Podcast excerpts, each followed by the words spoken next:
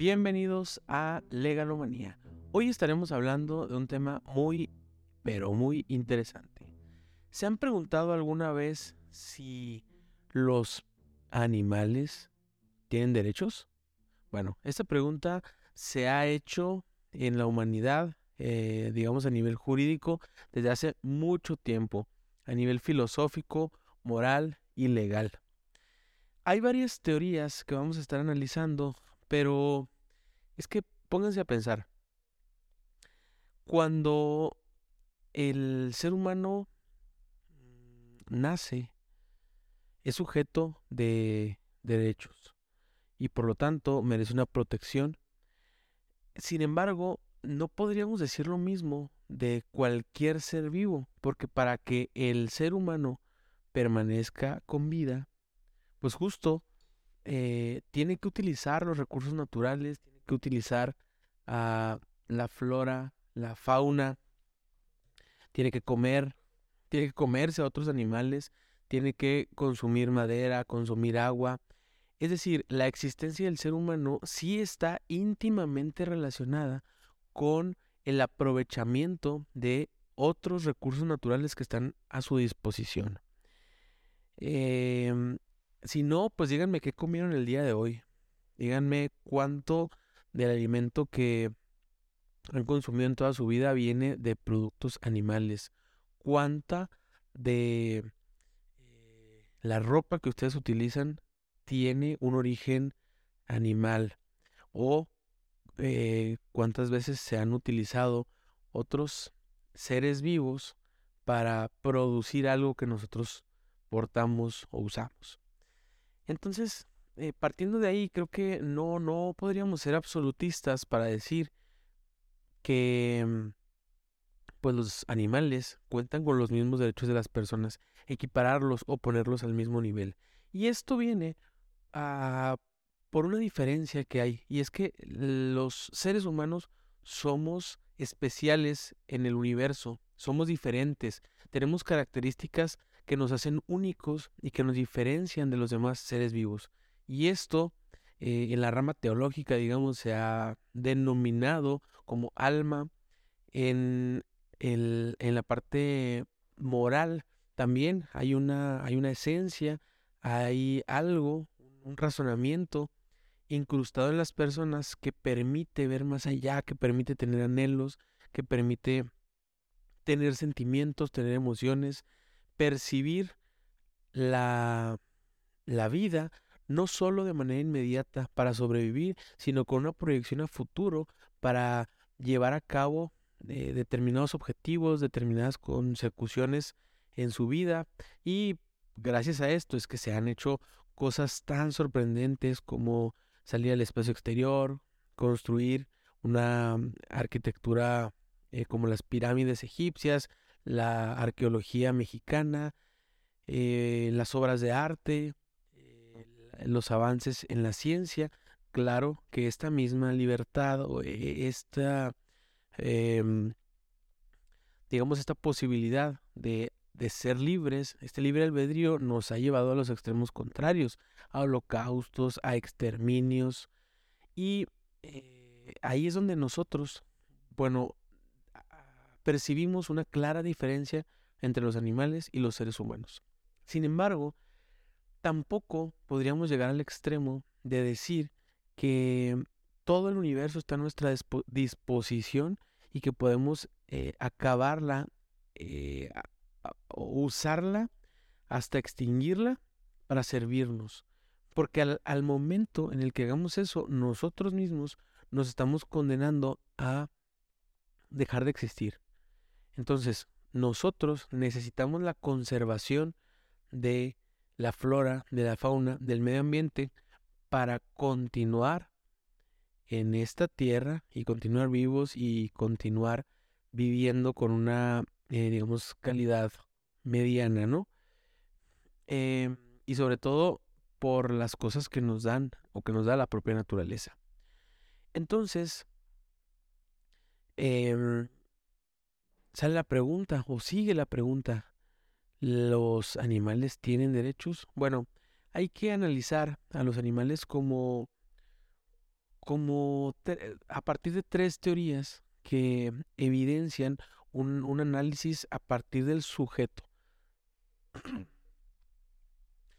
Me refiero o me referiré a tres teorías específicas. La primera, que dice que los animales son cosas, tal cual, que únicamente le pueden pertenecer a los seres humanos y que en función de las decisiones que el dueño decida es el destino que va a tener esta cosa. Y habrá dueños que decidan cuidarlos, que decidan mantenerlos, que decidan, que decidan darles buenas condiciones y habrá otros dueños, otros propietarios que decidan maltratarlos, que decidan eh, ser crueles con estos, con estas cosas.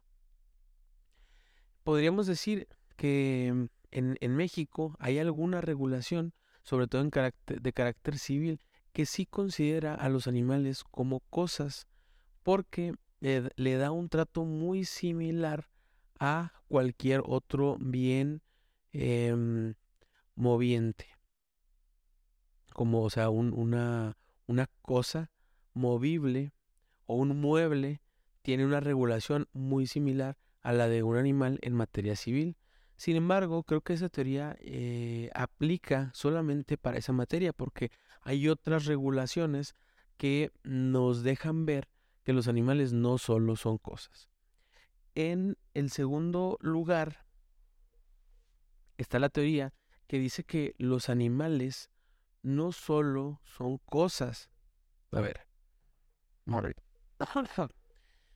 En segundo lugar, está la teoría que nos dice que los animales no solamente son cosas, que los animales son seres sintientes. Hay un análisis científico que se ha hecho para determinar si los animales tienen la capacidad de sentir dolor o de sentir la crueldad. Y se ha determinado que efectivamente esto es cierto. Los animales son sintientes a diferencia de las plantas que eh, no tienen tejidos sensibles específicamente que les puedan que les puedan hacer eh, percibir el dolor. Obviamente hay plantas que son fotosensibles, por ejemplo. Sin embargo, esto no necesariamente las vincula con un sufrimiento. Lo que sí sucede con los animales. Y creo que esto es eh, pues obvio. Cualquier persona eh, que ha convivido con un animal se da cuenta que un animal puede sentir dolor si eh, pues alguien pisa a un perro, por ejemplo, el perro va a ladrar de dolor, a un gato, etcétera, cualquier animal, va a haber una manifestación de dolor evidente. Y pasa incluso eh, no solo con el maltrato físico, sino que llega al grado de ser em, una. cuando, cuando son em, receptores de otro tipo de maltratos, como gritos. Em, los animales son sensibles y, tienden a estremecerse en este ejemplo. Eh, incluso, ya yéndonos a, un plano más específico, pueden percibir no solo cuando hay maltrato, sino cuando una persona tiene determinado humor, determinados sentimientos. Y esto es, digo, basta tener una mascota y quererlo un poco para que te des cuenta que tu, tu mascota eh, generalmente reacciona al estado de ánimo que tú tienes, que tu mascota se puede poner triste o puede reaccionar diferente cuando te ve enojado o cuando reaccionas de cierta manera o al contrario, cuando estás feliz, el, el, la mascota también reacciona de esa manera. Bueno, en fin, eh, son seres vivos y sienten el dolor. Por lo tanto, eh, creo que esta segunda teoría es la que está eh, permeada en nuestra legislación y ahorita voy a explicar por qué. La tercera es que los animales son sujetos de derechos. Em, hay una tercera teoría que, que postula esto. Sin embargo, déjenme decirles que creo que en México es la segunda de las teorías la que está predominando o la que predomina porque eh, hay una resolución de la Corte que es muy, muy, muy interesante de la primera sala. Es el amparo en revisión 163 del 2018. Es un asunto en el que eh, se analiza la constitucionalidad de la prohibición de las peleas de gallos. Es que eh, en 2016 el estado de Veracruz prohibió las peleas de gallos. Sin embargo, no prohibió, expresamente dice, se prohíben las peleas de gallos eh, y, los, y aquellas que conlleven tratos crueles a los animales.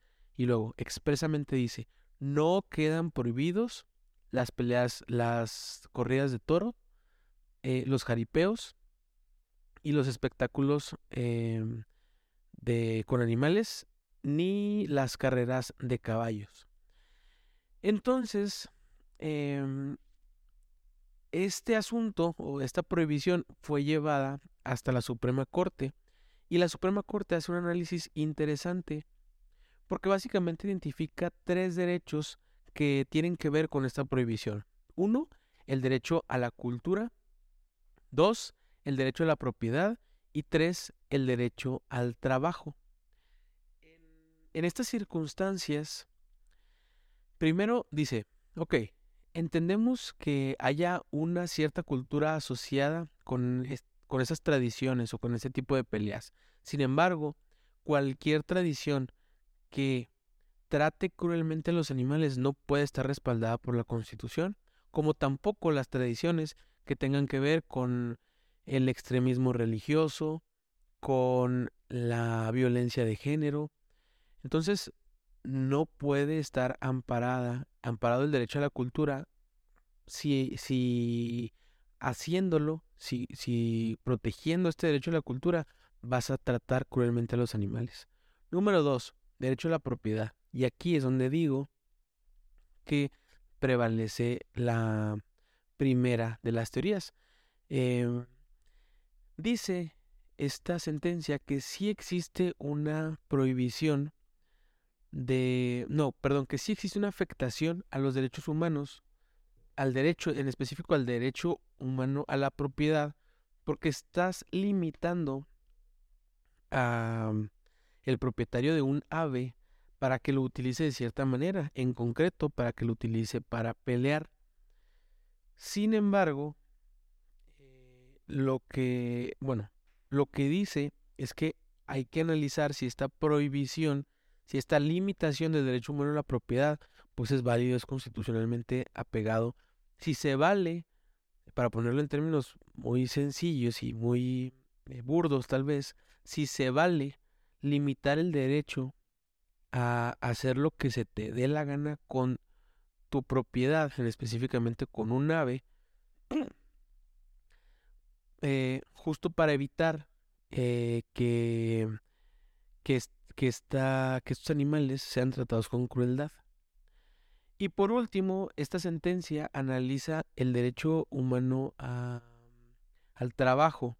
Y en este derecho humano llega a la conclusión de que sí hay una limitación, puesto que quien se dedica a la pelea de gallos y quien lucra con una pelea de gallos em, va a ver limitada su actividad. Sin embargo, este, esta sentencia sostiene que es correcto porque ningún derecho es absoluto y se protege a, otro, a otros em, a otros entes, a otros seres, como es el caso de los animales en, en estricto sentido, y a nivel superior el bienestar animal.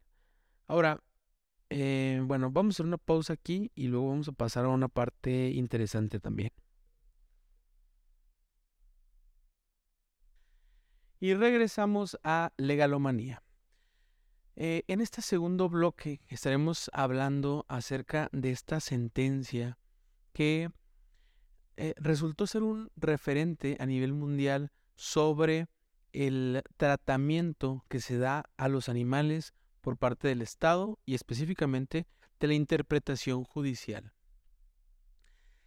e, esta sentencia determina que no podríamos decir que los animales son sujetos de derechos. Sin embargo, el bienestar animal sí es un bien que deba ser tutelado y si se va a aplicar un tipo de dolor a un animal, tendría que estar justificado, por ejemplo, para servir como alimento para las personas y en todo caso debería ser el mínimo sufrimiento posible.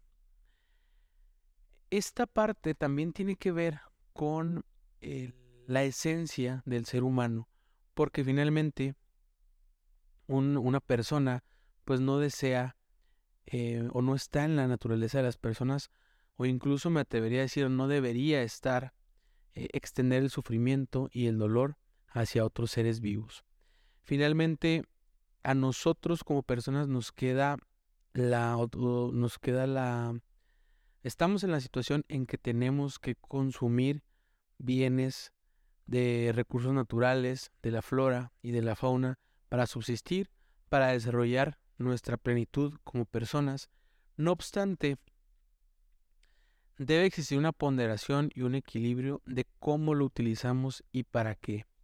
Entonces, esta, esta sentencia, digamos que nos podría ayudar a concluir que los derechos como que los animales como tal no son sujetos de derechos. Sin embargo, son seres sintientes que deben tener un trato en el que se les evite el sufrimiento. Por lo tanto, realizar una actividad de tipo cultural, como lo es la pelea de gallos, o de tipo eh, laboral, o de tipo eh, de propiedad. En este caso se involucran estos tres derechos, el de la cultura, el de la propiedad y el del trabajo. No obstante esto, la limitación a estos derechos está justificada ante la protección al bienestar animal. Me parece además que es una decisión buena porque consolida eh, un, una, un pensamiento de Estado que es no es necesario hacer sufrir a los animales. Y que mm, manda un mensaje y, y que dice a los ciudadanos no lastimes a los animales si no es necesario y yo como Estado eh, puedo tutelar hasta dónde puedes realizar una actividad que si bien podría considerarse indispensable, eh, como el consumo, por ejemplo, eh, debería haber límites para el grado de dolor que aplicas para obtener ese resultado. Entonces creo que es, el, es, es la premisa y a partir de ahí podrá venir una, una evolución sobre el tema y creo que todos sentimos una, eh, pues digamos, una identidad o sentimos, nos sentimos identificados con nuestra, con nuestra mascota, por ejemplo, y al, sentir una unión, un lazo que hay entre una persona y un animal, me parece que podemos identificar o, saber de dónde viene esta decisión. Entonces, me parece interesante esta decisión de la Suprema Corte. Les voy a compartir la sentencia si alguien tiene interés de leerla. Y bueno, pues eh, estaremos platicando en siguientes episodios con algunos invitados, con otras personas. Así que muchas gracias por eh, vernos o escucharnos y nos vemos en la próxima. Bye.